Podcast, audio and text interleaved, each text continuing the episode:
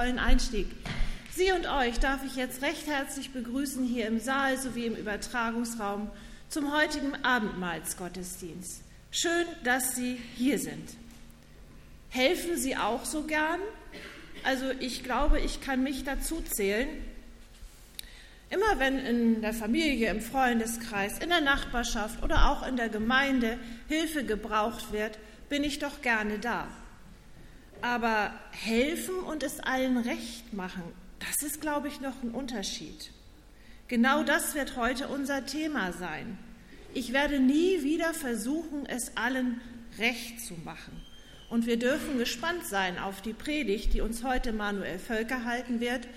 Unser Hauptprediger Jürgen Wessehöft hilft heute in Emzorn aus, da ist jemand krank geworden und er ist eingesprungen.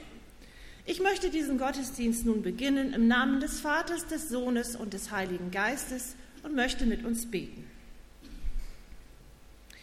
Lieber Vater im Himmel, jeden einzelnen von uns, der heute Morgen in diesem Gottesdienst sitzt, den hast du gerufen. Du hast jeden von uns auf unterschiedlichste Weise berührt, damit er genau jetzt hier ist. Dafür sei dir gedankt, Vater. Wir bitten dich nun, begleite uns, begegne uns, hilf uns, deine Stimme wirklich zu hören und zu verstehen. Lass uns deine Spuren heute ganz neu entdecken, denn du, lieber Vater, bist jetzt hier, mitten unter uns. Amen. Ich komme zu den Bekanntmachungen und darf dazu als erstes Manuela vom End nach vorne bitten.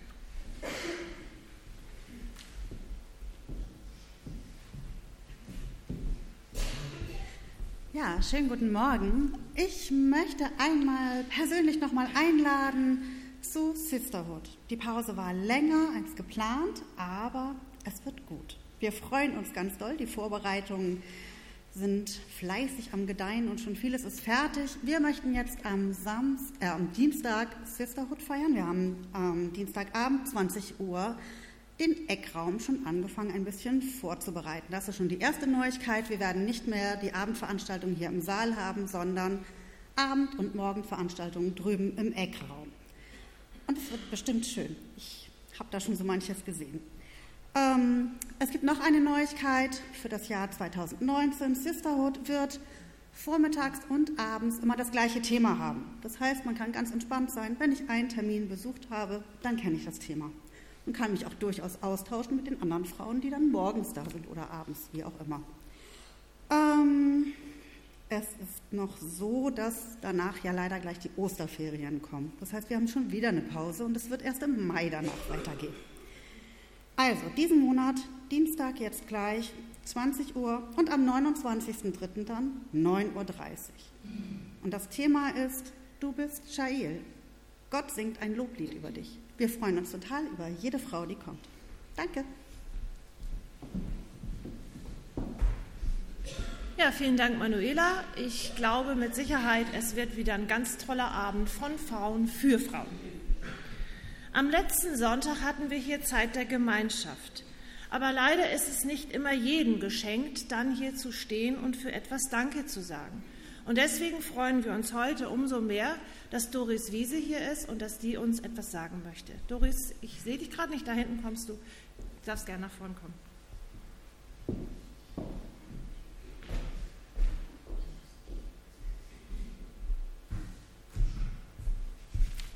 Ja, yeah, ich stehe hier.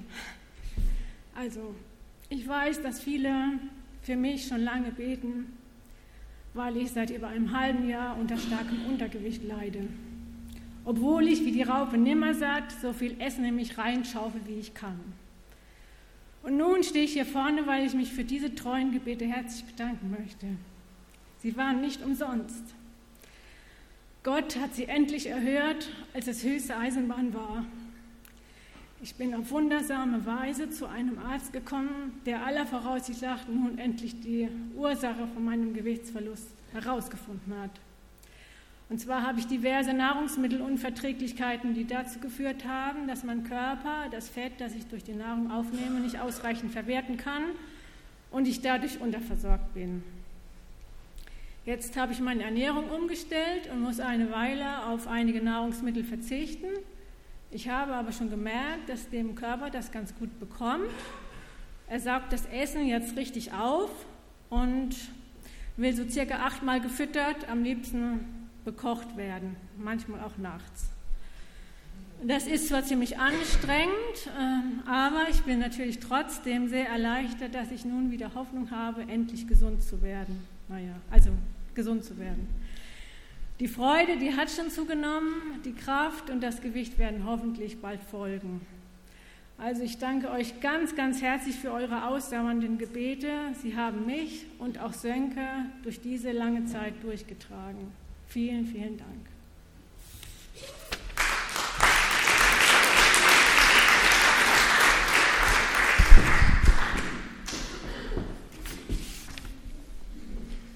Ja, Doris, vielen Dank und ich möchte jetzt noch einmal für Doris beten. Vater, hab ganz vielen Dank, dass du uns wieder zeigst, dass du Gebete erhörst, dass du uns ganz nahe bist, auch in schlechten Zeiten. Du hast Doris die richtigen Ärzte und die richtigen Entscheidungen und Diagnosen zur richtigen Zeit geschickt. Danke, Vater. Danke, dass sie das gespürt hat, dass du da bist und dass sie nicht den Kontakt zu dir verloren hat. Und so bitte ich dich weiterhin, segne das, Vater. Schenke ihr Gesundheit und schenk ihr Mut und Kraft weiterzugehen, Vater. Weiter an deiner Hand. Amen. So, und jetzt wollen wir miteinander singen. Und wie könnte es anders sein, dass ein Kinderlied kommt und das natürlich durch Bewegung begleitet wird, damit wir alle ein bisschen munter werden? Nach diesem Kinderlied dürft ihr natürlich in euer eigenes Programm gehen. Liebe Kinder, seid gesegnet, habt eine tolle Zeit.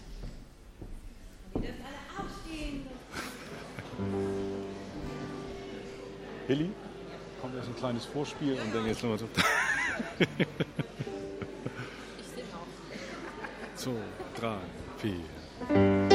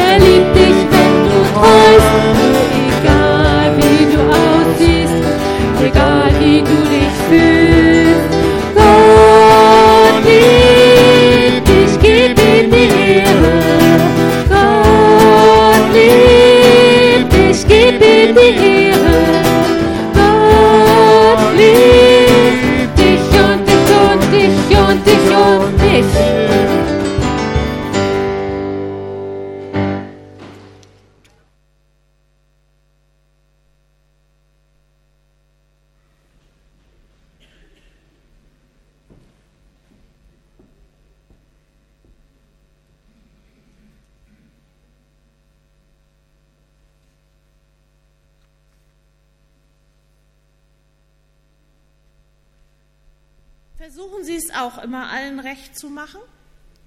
Dann geht es Ihnen vielleicht wie mit dem Vater und seinem Sohn und dem Esel. Ein Vater zog mit seinem Sohn und einem Esel in der Mittagshitze durch die staubigen Gassen. Der Sohn führte und der Vater saß auf dem Esel.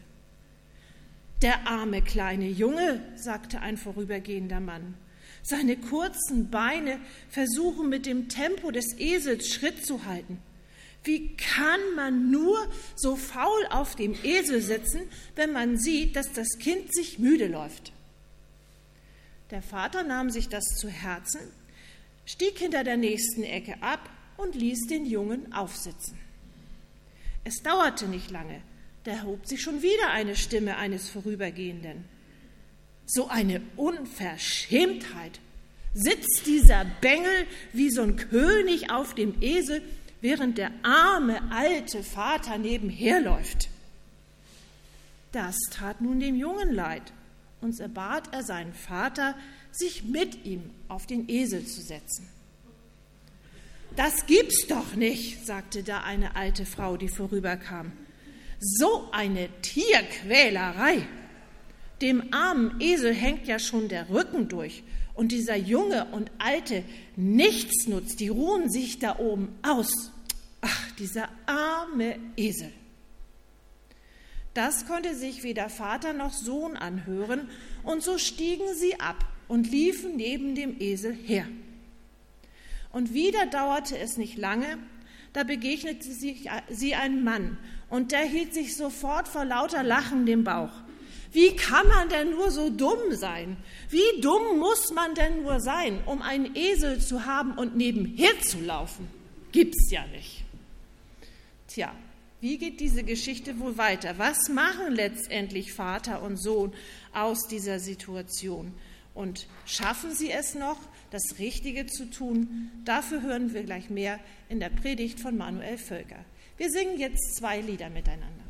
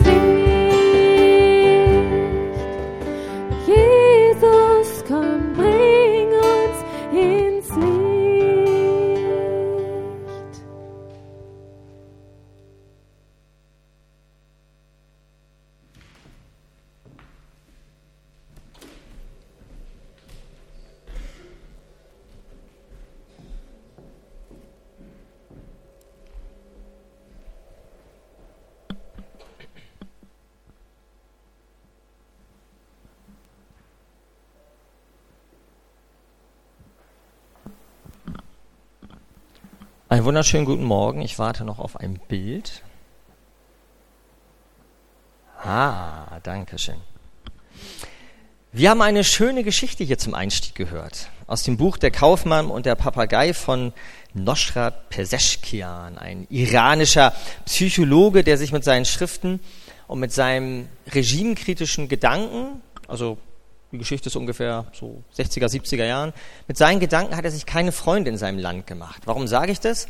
Das ist keine biblische Geschichte, die wir gerade gehört haben, aber hinter dieser Geschichte steckt nicht ein Märchen von Tausend und eine Nacht, sondern eine echte Biografie. Jemand, der voll im Leben steht. Und in dieser Geschichte steckt eine Lebensweisheit, die diese Person auch gelebt hat. Es ist keine biblische Geschichte, aber ich möchte uns mit reinnehmen, denn ich glaube, sie führt uns zu biblischen Wahrheiten. Und dafür wollen wir aber nochmal gucken, was genau in dieser Geschichte eigentlich passiert. Es geht los älterer Herr und Sohn und Esel sind unterwegs, sind sich einig, das ist ein gutes Modell, so wollen wir es haben. Dann passiert aber Folgendes. Sie treffen auf jemanden, der sie anschaut. Dafür stehen die Augen rechts oben. Und der, dieserjenige, der sie anschaut, der hat ein Anliegen. Dafür steht das Herz. Und das Herz dieser Person, das schlägt für Kinder. Das soll dieses Windelbaby darstellen. So. Und diese Person sieht die und in den Augen dieser Person sagt sie, das, was ihr macht, ist vollkommen falsch. Das arme Kind darf doch da nicht neben dem Esel hinter, hinterherlaufen. Wie egoistisch ist das? Und die beiden nehmen sich das zu Herzen und ändern ihre Position. Der ältere Herr geht vor, Kind kommt auf den Esel drauf. Alles super. Und wir merken, sie haben diese Person, die Erwartung dieser Person zufriedengestellt. Dann geht's weiter. Die nächste Person begegnet ihm. Auch sie hat ein eigenes Anliegen. Und zwar schlägt ihr Herz für ältere Leute. Ja, dafür steht dieses Herz mit dem älteren Mann. Und sie sieht dass diese Person, guckt darauf und sagt, das, was ihr macht, das geht doch gar nicht. In meinen Augen ist das falsch. Ihr könnt doch nicht den alten armen Mann da vorne weglaufen lassen. Und sie ändern wieder ihre Position. Sie passen sich an, beide besteigen den Esel und sie haben es dieser Person recht gemacht. Und dann kommt die dritte Begegnung. Und wieder ist eine andere Person, die sagt, in meinen Augen ist das, was ihr da macht, das ist Tierquälerei. Mein Herz schlägt für Tiere. Und wieder, sie sagt, das geht gar nicht. Und wieder nehmen die beiden sich das zu Herzen, passen sich an, laufen neben dem Esel hinterher und haben es geschafft, diese Person zufriedenzustellen. Alles super, wäre nicht diese vierte Person. Und spannend bei dieser vierten Person ist, sie ist eigentlich die einzige Person, die die beiden auf dem Herzen hat. Ja? Sie guckt die beiden an und sagt, das, was ihr da macht, das geht ja gar nicht. Der eigentliche Esel in dieser Geschichte, das seid ihr. Ihr habt es allen recht gemacht, nur nicht euch selber. Oh, es muss so frustrierend gewesen sein. Ich war ja nur nicht dabei bei dieser Geschichte, die so nicht war. Aber kennen wir nicht diesen Moment, dass wir sagen, wie konnte es eigentlich so weit kommen?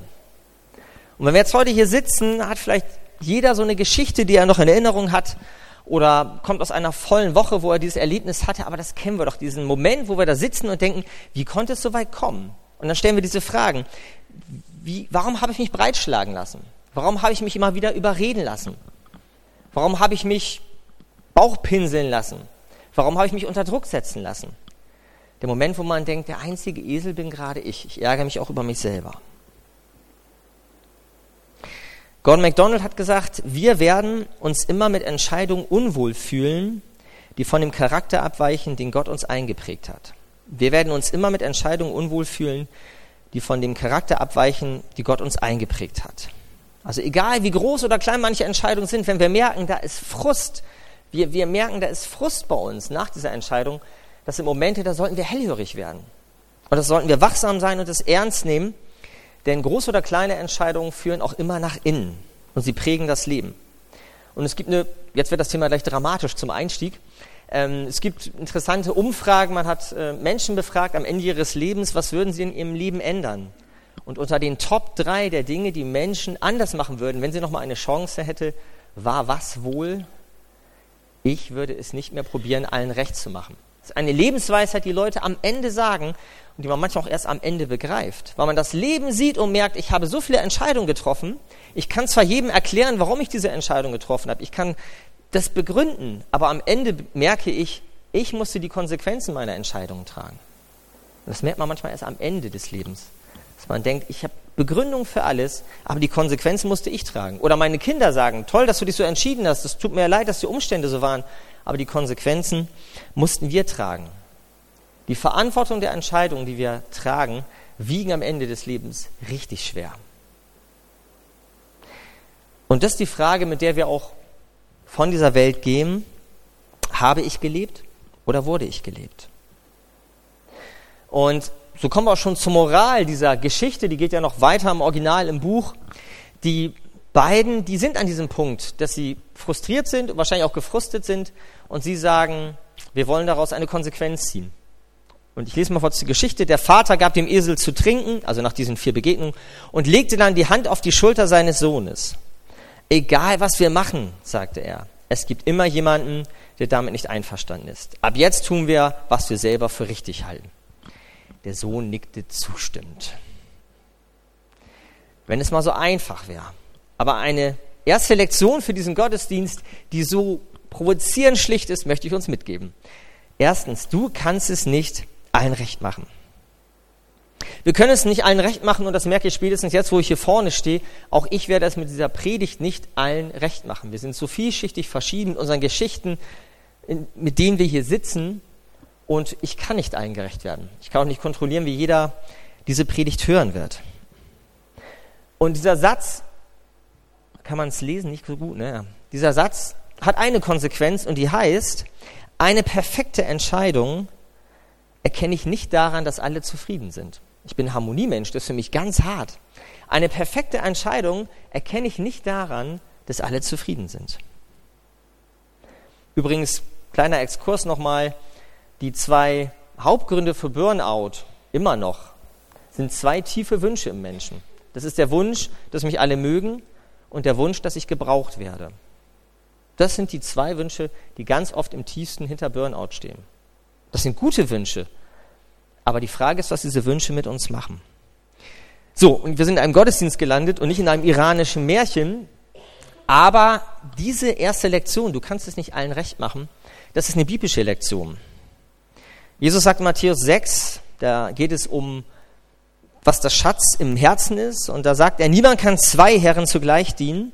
Er wird den einen vernachlässigen und den anderen bevorzugen.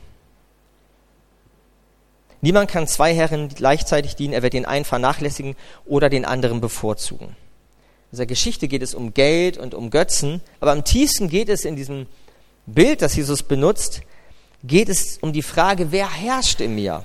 Wer hat das Sagen in mir? Und Jesus sagt, da sind wir eigentlich schon bei zwei Herren überfordert, das geht nicht. Und unsere zwei Kandidaten hier, der ähm, ältere Mann und der junge, die haben es also geschafft, drei Herren gerecht zu werden. Das ist ja toll. Wir haben ja die drei Haken gesehen. Dem Tier lieber, den Kinder lieber, dem älteren Mann lieber sind sie gerecht geworden. Und sie haben sich um ihre Bedürfnisse gekreist. Man muss sagen, dass sie haben es doch geschafft, einen tollen Kompromiss hinzukriegen. Eine Win-Win-Win-Situation. Sie sind allen dreien gerecht geworden. Aber sie sind auf der Strecke geblieben. Und jetzt kommt der Punkt. Sie haben es geschafft, es allen recht zu machen, nur nicht sich selber. Und wenn wir davon reden, dass wir es nicht allen recht machen können, dann ist mit dieser vierten Person sind wir selber gemeint. Der Auftrag an uns ist das Gebot der Nächstenliebe und der Eigenliebe, bedeutet, ich bin eine dieser Herren, denen es auch darum geht, es ihnen recht zu machen. Es ist leicht, mich aus der Gleichung rauszunehmen. Aber das ist nicht das, das ist nicht die Lösung. Das ist keine Win-Win-Situation. Und Jesus sagt in Markus 8, Vers 36, was hat ein Mensch davon, wenn er die ganze Welt gewinnt, aber sich zuletzt verliert. Und das ist das, was wir da gerade sehen. Ist allen recht gemacht und selber verloren gegangen. Jetzt darf man mal fragen, was ist an Selbstlosigkeit denn eigentlich so schlimm? Ich meine, das haben wir doch trainiert und gelernt. Ein Christ, der ist doch selbstlos. Ja, also das ist doch ein Bild. Ich mit meinen Bedürfnissen ganz in der Mitte und alle sollen sich um mich rumdrehen. Das ist doch kein, das ist doch kein christlicher Wert. Das ist doch falsch, oder? Sieht doch falsch aus. Da kommen auch alle meine christlichen Reflexe hoch. Ich darf doch nicht in der Mitte stehen, alles dreht sich um mich. Geht nicht.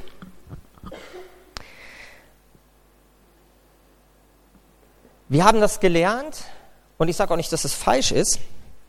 Also das ist klar, dass das Bild uns provoziert. Ne? Der christliche Wert der Nächstenliebe, der Selbstlosigkeit. Aber wir müssten sagen, okay, es ist falsch, das Bild. Ich müsste mich eigentlich selber aus dieser Mitte rausnehmen. Ich wandere da rechts raus, nach rechts oben. Und dieser Raum wird ja leer. Und als guter Christ habe ich natürlich auch solche Bibelverse an dieser Stelle parat, die sagen, zum Beispiel Johannes 3, Vers 30, Gott muss wachsen, ich muss abnehmen. Hat man vielleicht schon mal gehört, ne? So gerade in pietistischen Kreisen ist es immer wieder so eine tolle Floske, wenn Leute übergewichtig sind. Ich muss abnehmen, Gott muss wachsen. Und das klingt auch total gut. Ich nehme mich raus aus der Mitte, ich bin selbstlos, ich bin nicht so egoistisch. Und dann noch der fromme Wunsch, dass Gott doch diesen Raum automatisch in der Mitte einnimmt. Dann dreht sich alles doch um Gott und nicht um mich. Das Problem ist nur, dieser Raum, der füllt sich nicht automatisch mit Gott, egal wie gut das gemeint ist. Und wenn wir nicht aufpassen, passiert Folgendes. Ich bin der, der um diesen Mittelpunkt kreist und der Kreis wird nicht mit Gott gefüllt, sondern mit lauter Menschen oder Dingen, mit all ihren Bedürfnissen, die sie haben.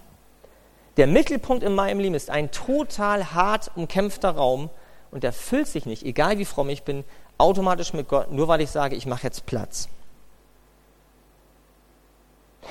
Und so gut das auch gemeint ist und auch gut klingt, ich nehme mich raus. Wir müssen an dieser Stelle mal kritisch fragen, warum will ich es denn allen recht machen? Warum will ich es allen recht machen? Denn es kann sein, auch wenn das so selbstlos aussieht, dass meine eigentliche Motivation nicht ist, es Gott recht zu machen, sondern dass ich mich vor der Verantwortung drücken will. Im Mittelpunkt meines Lebens steht vielleicht die Angst, dass ich nichts wert bin. Da haben wir letzte Woche was von gehört. Wir sind ja in einer Reihe. Die Angst, dass andere besser können. Und deshalb nehme ich mich raus. Oder die Angst vor der Verantwortung. Und damit sind wir beim Anfang der Schöpfung gelandet. Ganz großer Sprung. Wir sind beim Schöpfungsbericht bei 1. Mose gelandet. Es geht um Verantwortung. Und Gott, nicht Mose, Adam. Gott fragt Adam, wo bist du? Eine ganz große Frage. Und was sagt Adam? Es geht ja um die Frage der Schuld, der Verantwortung. Ne? Adam hat Mist gemacht und Gott fragt, wo bist du, Adam? Und Adam sagt, ich war es nicht, fragt die Frau, wo bist du, Eva? Und Eva sagt, ich war es nicht. Die, ne, also die Frau, die du mir gabst, sagt Adam, und Eva sagt, die Schlange, die da kam und der Apfel und hast nicht gesehen. Und das ist eine zutiefst typische Frage der Menschlichkeit, wenn wir nach Verantwortung gefragt werden. Die Menschen, die du mir an die Seite gestellt hast, und ich bleibe jetzt bei diesem Bild, und vielleicht hören wir auch diese Frage, wenn wir mal einen Vorwurf bekommen, warum hast du dich so entschieden? Und dann ticken wir genauso. Ja, was soll ich denn machen? Der Chef, den du mir vor die Füße gestellt hast, Gott, da konnte ich nicht anders handeln. Die Kinder nicht auf mich hören. Die Frau, die toll ist, aber mich vielleicht nicht versteht. Wir fangen an, jeder Person in diesem Mittelpunkt, die da in meinem Mittelpunkt kreist, die Verantwortung zu geben und uns rauszureden. Und diese Selbstlosigkeit, so gut sie auch klingt, die ist kein Stück geistlich. Und jetzt kommt es, ist harter Tobak heute. Diese Selbstlosigkeit ist sogar Sünde. Und das will ich kurz erklären. Sünde meine ich im neutestamentlichen Sinne. Also vom Wort Hamatia, Zielverfehlung, vom Griechischen. Darum geht es ja im Neuen Testament, dass Sünde nicht eine Tat ist, sondern es geht darum, um eine Zielverfehlung. Wir sind geschaffen mit einer Bestimmung. Wir haben ein Ziel. Und wenn wir uns aus dem Mittelpunkt rausnehmen und andere Leute in unseren Mittelpunkt lassen und dann noch sagen, sie sind verantwortlich dafür, dann verfehlen wir unser Ziel. Wir geben uns selbst auf und jetzt wird es ja nochmal gemeiner, ja. Also, was müsste ich denn machen, um all diesen Menschen da gerecht zu werden, wenn ich das versuche? Ich versuche es allen Menschen da recht zu machen, die da in diesem Mittelpunkt sind. Was für ein Mensch müsste ich dann sein? Ich müsste ein Mensch sein, der nichts glaubt, nichts sagt, nichts macht und nichts denkt. Nur dann kann ich allen Menschen gerecht werden. Und was habe ich da gerade beschrieben? Nichts glauben, nichts sagen, nichts machen, nichts denken. Das ist der Tod, den ich gerade beschrieben habe. Wer es allen recht machen will, beginnt fromm Selbstmord auf eine gewisse Art. Und jetzt wird es noch gemeiner. Und da bin ich auch Schluss. Ich will uns ja nicht ärgern hier heute.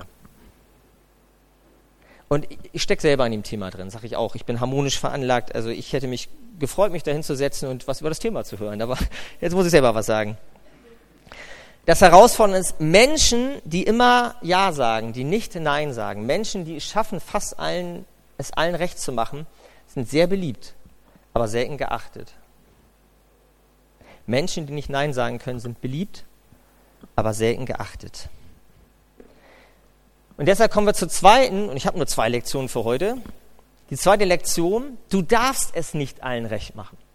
Die erste war, du kannst es nicht allen recht machen. Und die zweite Lektion, ganz schlicht heute, du darfst es nicht allen recht machen. Ich darf es nicht allen recht machen, weil wenn ich das probiere, gebe ich mich selber auf. Und ich darf es nicht, ich darf es nicht allen recht machen. Jetzt kommt's, weil manche Menschen enttäuscht werden müssen. Und das können wir von Jesus lernen, warum das wichtig ist, Menschen zu enttäuschen. Jesus hat so viel damit zu tun gehabt, mit Erwartungen von anderen Menschen, mit dem, was sie in ihm gesehen haben, mit ihren Vorstellungen von dem, was er als nächstes tun müsste. Jesus war immer wieder konfrontiert mit Erwartungen anderer Menschen. Und von ihm können wir lernen, was es heißt, liebevoll Menschen zu enttäuschen. Ich erkläre das Wort enttäuschen auch gleich nochmal. Also, ganz kurz mal rein in das Leben von Jesus. Was haben wir da für ganz viele Begegnungen, in denen das deutlich wird? Da ist die Schwester, die schimpft und sagt, Jesus, Mensch, sag doch mal meiner Schwester, dass sie nicht so faul sein soll. Martha und Maria zum Beispiel. Oder die Schwester von Lazarus, die zu Jesus sagt, du kommst zu spät. Meine Erwartung an dich ist, mein Bruder ist krank und du bist zu spät gekommen. Oder die Jünger, die zu Jesus sagen, lass Feuer regnen, vernichte dieses Dorf. Die sind da rumgelaufen und wurden nicht in jedem Dorf freundlich aufgenommen. Und da werden sie richtig aggressiv und sagen, Jesus, lass doch Feuer regnen, vernichte dieses Dorf. Das war eine Erwartung. Zeig, dass du der Gott bist. Oder die Pharisäer, die gesagt haben, Jesus, wenn du der Messias bist, dann brech doch nicht pausenlos Gebote. Oder andere Pharisäer, die gesagt haben, Jesus, du kannst doch nicht bei den Heiden einkehren, ja? Du darfst doch nicht an den Tisch mit den Sündern feiern. Das ist unsere Erwartung. Oder Petrus, der zu Jesus noch sagt, verlass uns doch nicht, geh doch nicht nach Jerusalem. Wir wissen doch, wie das endet, das hast du uns doch erklärt. Bleib doch bei uns, wir sind doch Freunde. Oder die Juden, die gesagt haben, Jesus schmeißt die Römer raus. Wenn du der Messias bist, dann befreie uns politisch. Und zum Schutz, als Jesus am Kreuz hängt und die Leute sagen, wenn du wirklich Gottes Sohn bist, dann erwarten wir von dir, dass du runterkommst und dir selber hilfst. Und das sind Erwartungen, die sind nicht alle schlecht und nicht alle falsch, es sind Erwartungen, von denen Jesus weiß, ich muss diese Menschen enttäuschen. Und ich bleibe bei diesem Wort, enttäuschen, weil das Menschen sind, die Erwartungen haben, die einer Täuschung unterliegen. Manche Menschen müssen enttäuscht werden, auch mit unseren Absagen, mit unseren Ja und Neins. Und vielleicht denkst du, ja, mich betrifft dieses ganze Thema sowieso nicht. Ich sitze hier ganz entspannt, ich bin vollkommen ruhend in mir, ich nehme Bedürfnisse von anderen wahr, aber das macht mich jetzt nicht schlaflos. Da möchte ich dich fragen, bist du bereit, dich von Jesus durch andere Menschen enttäuschen zu lassen? Und du merkst, das ist gerade nicht deine Baustelle, möchte ich dir eine Frage dir heute zumuten. Gehst du wirklich offen durch die Welt und bist du bereit, dich durch Jesus von anderen Menschen enttäuschen zu lassen? Denn das ist die einzige Art, in der Jesus uns manchmal verändert und Sachen aufzeigt, ist durch andere Menschen. Und vielleicht auch durch Absagen, weil sie in dem Moment nicht verstehen können. Und jetzt kommt es auch nochmal, wenn du es Menschen recht machst, wenn wir dazu neigen, es vielen Menschen recht zu machen, dann verhelfen wir ihnen zu ihrem Recht. Und deshalb dürfen wir es nicht allen recht machen, das können wir von Jesus lernen, weil wir die Verantwortung damals nicht abgeben und sagen, der hat mich ja gedrängt, sondern den Druck, den er macht, den gebe ich weiter. Ich gebe all die negativen Sachen, die Leute von mir erwarten, gebe ich eine Stimme, ich gebe ein Ja dahinter, ich mache mal einen grünen Haken dahinter, wenn ich mich nicht abgrenze. Und ich kann mich danach nicht ausreden, rausreden. Ich bin verantwortlich für alle Entscheidungen, die ich selber treffe. Und gerade Druck, der verpufft nicht von alleine, der wird immer weitergereicht. Ich werde gedrängt, eine Entscheidung zu treffen. Ich gebe sie weiter. Das macht mich frustig. Ich gebe Druck an die Familie weiter oder nach innen weiter oder kriege Magenschmerzen oder sonst was. Also ich, ich, ich kann sowas nicht aufheben. Sowas löst sich nicht aus. Sowas wird immer weitergegeben.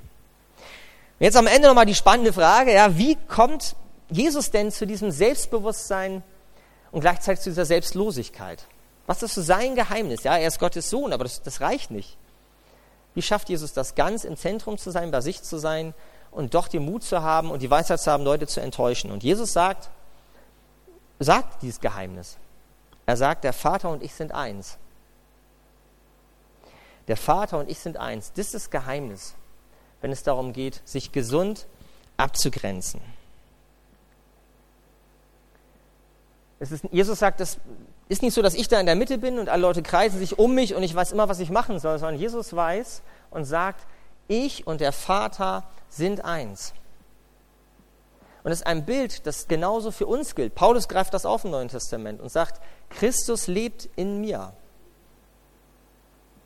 Christus lebt in mir und es geht um ein neues Selbstbewusstsein. Selbstlosigkeit ist nicht geistlich. Ja, es klingt so, aber es ist nicht geistlich. Wir sind herausgefordert, selbstbewusst zu sein in Christus. Und das Bild haben wir doch auch im Neuen Testament. Der Heilige Geist, heißt es, ist ausgegossen in unsere Herzen. Jetzt kommen wir an einem ganz wichtigen Punkt. Gott kann nur unser Mittelpunkt sein, wenn wir uns ihm hinhalten, wenn wir unser Mittelpunkt bleiben. Der Geist Gottes kommt in unsere Herzen, aber wenn mein Herz gar nicht mehr in meinem Lebensmittelpunkt ist, wo soll der Geist denn hin? Gott möchte uns ermutigen, neu der Mittelpunkt unseres Lebens zu sein. Aber nicht alleine, sondern mit ihm zusammen. Mit ihm zusammen und da verändert sich was. Gott sagt, ohne dich kann ich nicht der Mittelpunkt deines Lebens sein. Und dann passiert das, dass sich nicht mehr alles um Gott oder um mich dreht, sondern da fängt ein Herz neu an zu schlagen. Da fängt ein Doppelherz an zu schlagen, mein Herz und Gottes Herz. Und nur Gott bringt Nächstenliebe und Selbstliebe zusammen. Das können wir Menschen gar nicht. Wir werden entweder egoistisch oder selbstlos. Da brauchen wir Gott für. Der Herzschlag Gottes wird in meinen Entscheidungen spürbar für mich und andere. Und Menschen drumherum spüren, dass du einen Wert hast. Sie spüren, dass du Würde hast und sie begreifen, dass du das Recht und die Kraft hast, eigenverantwortliche Entscheidungen zu treffen. Weil es Gottes Herz ist, das in dir schlägt und Gott dir das zuspricht. Wenn du bereit bist, dich der Welt hinzuhalten.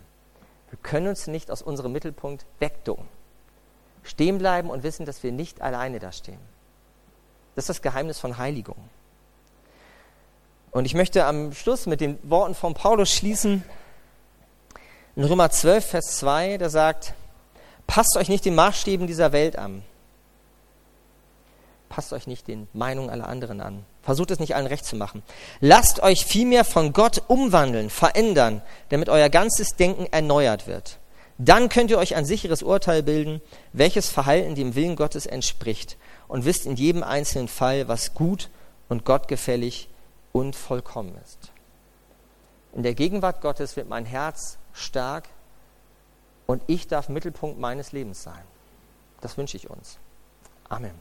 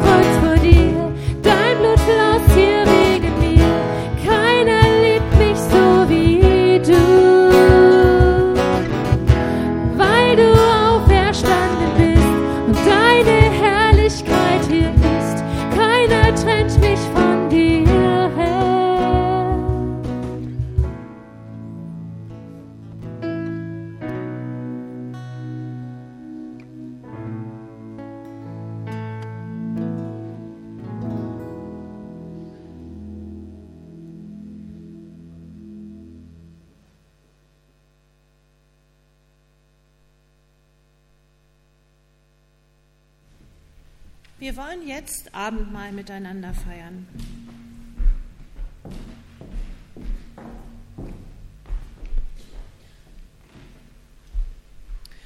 Damit wir das in Ruhe tun und uns auf Jesus und sein Abendmahl einlassen können, noch ein paar Hinweise zu Form und Ablauf.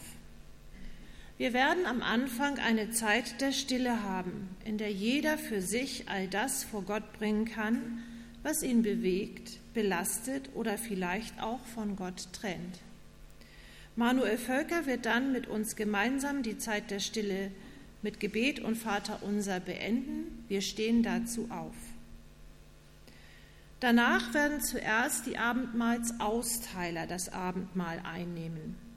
Dann sind wir alle eingeladen, an die vier Tische zu kommen, um in kleinen Gruppen von zehn bis zwölf Personen das Abendmahl einzunehmen. Es wird mehrere Runden an den Tischen geben. Wir dürfen uns also gerne Zeit lassen. Brot und Wein werden in Form von Oblaten und Traubensaft ausgeteilt und untereinander weitergegeben. Wir sprechen einander dabei zu, was wir selbst empfangen. Jesu Leib für dich gegeben, Jesu Blut für dich vergossen. Wir bekennen damit, dass wir uns als Schuldige vor Gott verstehen. Indem wir das Abendmahl zu uns nehmen, berufen wir uns auf den Opfertod Jesus, der für unsere Schuld mit seinem Leben bezahlt hat. Hier vorn an den Tischen und dort hinten rechts werden die Obladen getaucht. Und an den Tisch hinten links an der Tür, dort, dort darf auch aus dem Kelch getrunken werden. Hier sind auch die Kinder willkommen, sie empfangen dort den Segen. Wer aus irgendeinem Grund nicht am Abendmahl teilnehmen möchte, bleibt einfach sitzen. Auch sie sind gesegnet durch die Gegenwart Jesu. Wir haben jetzt die Zeit der Stille.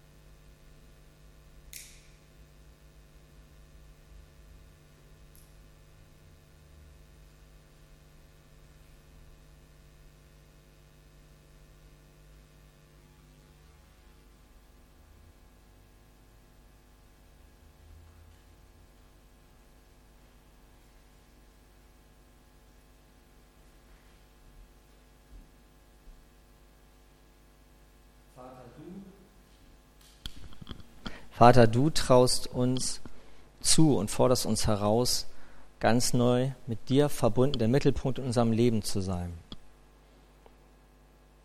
Und du möchtest uns nie überfordern. Und immer da, wenn ein Anspruch von dir kommt, ist der Zuspruch noch größer. Ich bitte dich, dass wir diesen, all diese Gedanken und diese Herausforderungen gut hören können. Dass wir auf fruchtbaren Boden fallen und wir wissen, wir sind nicht alleine in uns selbst. Danke, dass du für uns bist, dass wir das im Abendmahl jetzt erleben dürfen, dass du uns einlädst in deine Gegenwart, wo wir spüren, erleben und lernen dürfen, dass dein Herz für uns schlägt und wir würdig sind, verantwortliche Entscheidungen zu treffen. Danke, dass du uns einlädst in eine Gemeinschaft, von der wir neu wissen dürfen, dass wir es nicht jeden recht machen und trotzdem jeden schätzen und achten. Danke, dass du diese Gemeinschaft gestiftet hast und du der Einlader dieses Festes bist.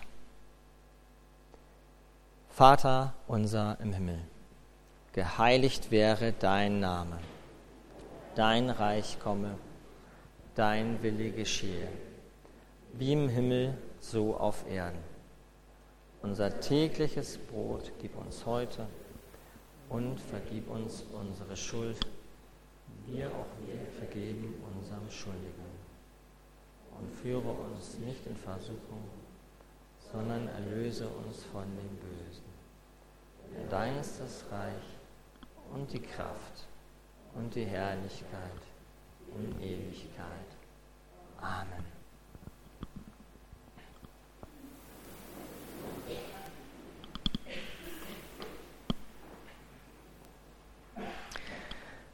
Der Jesus in der Nacht, in der er verraten wurde, der nahm das Brot, dankte und brach's und sprach, das ist mein Leib, der für euch gegeben wird. Das tut zu meinem Gedächtnis.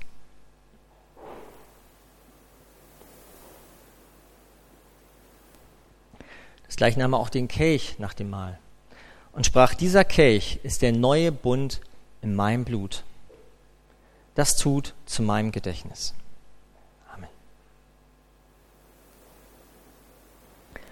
Und jetzt kommt, seht und schmecket, wie freundlich der Herr ist.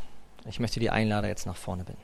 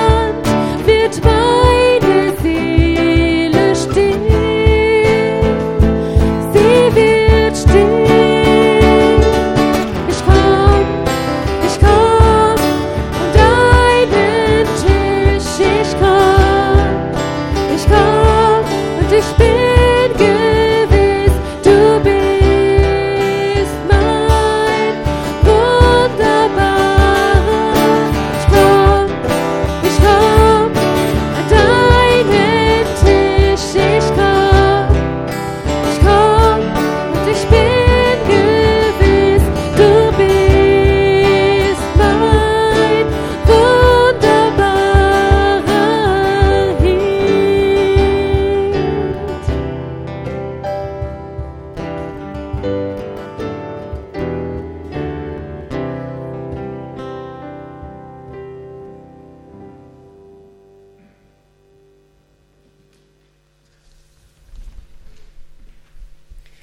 Ich möchte uns am Ende den Segen Gottes zu sprechen und bitten, jedem, dem das möglich ist, aufzustehen. Der Herr segne dich und behüte dich. Der Herr lasse sein Angesicht leuchten über dir und sei dir gnädig. Der Herr erhebe sein Angesicht auf dir und schenke dir seinem Frieden, dem Frieden, den die Welt nicht geben kann. Amen.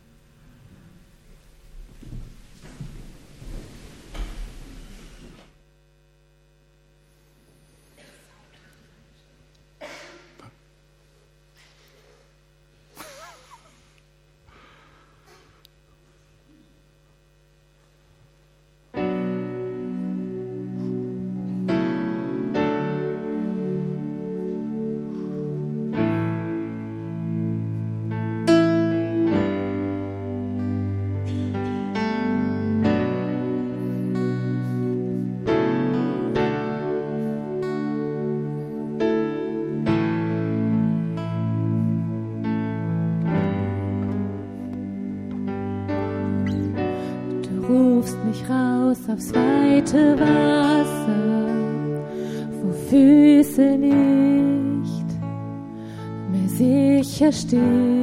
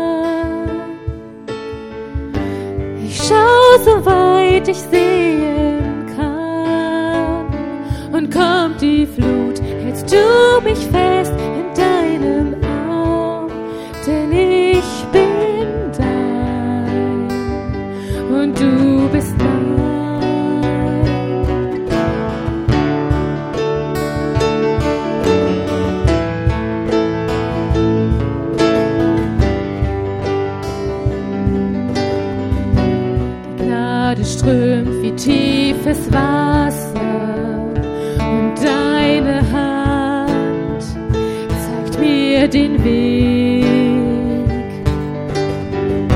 Wenn Angst mich lähmt und ich versage, lässt du nie los und du gibst nie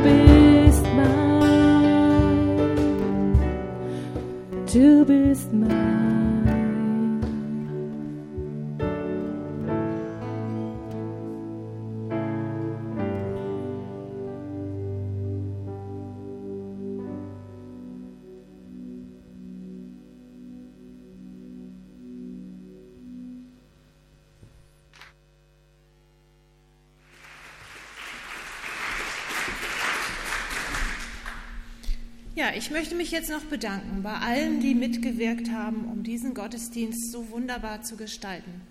Seien Sie alle herzlich eingeladen zu Kaffee und Tee, um noch ins Gespräch zu kommen über dieses Thema oder über andere Dinge. Und wenn so ein Kaffee äh, dann vorbei ist, dann müssen auch immer Tische und Stühle aufgeräumt werden. Und da Karin und Günther Sieveking im Moment das nicht machen können, wäre es schön, wenn sich im Anschluss noch einige helfende Hände finden, die uns dabei unterstützen. Wer noch mehr wissen möchte, was ist eigentlich Gemeinschaft in der evangelischen Kirche? Was steckt dahinter? Wir haben vorne im Foyer einen Infotisch und da findet man Antwort darauf.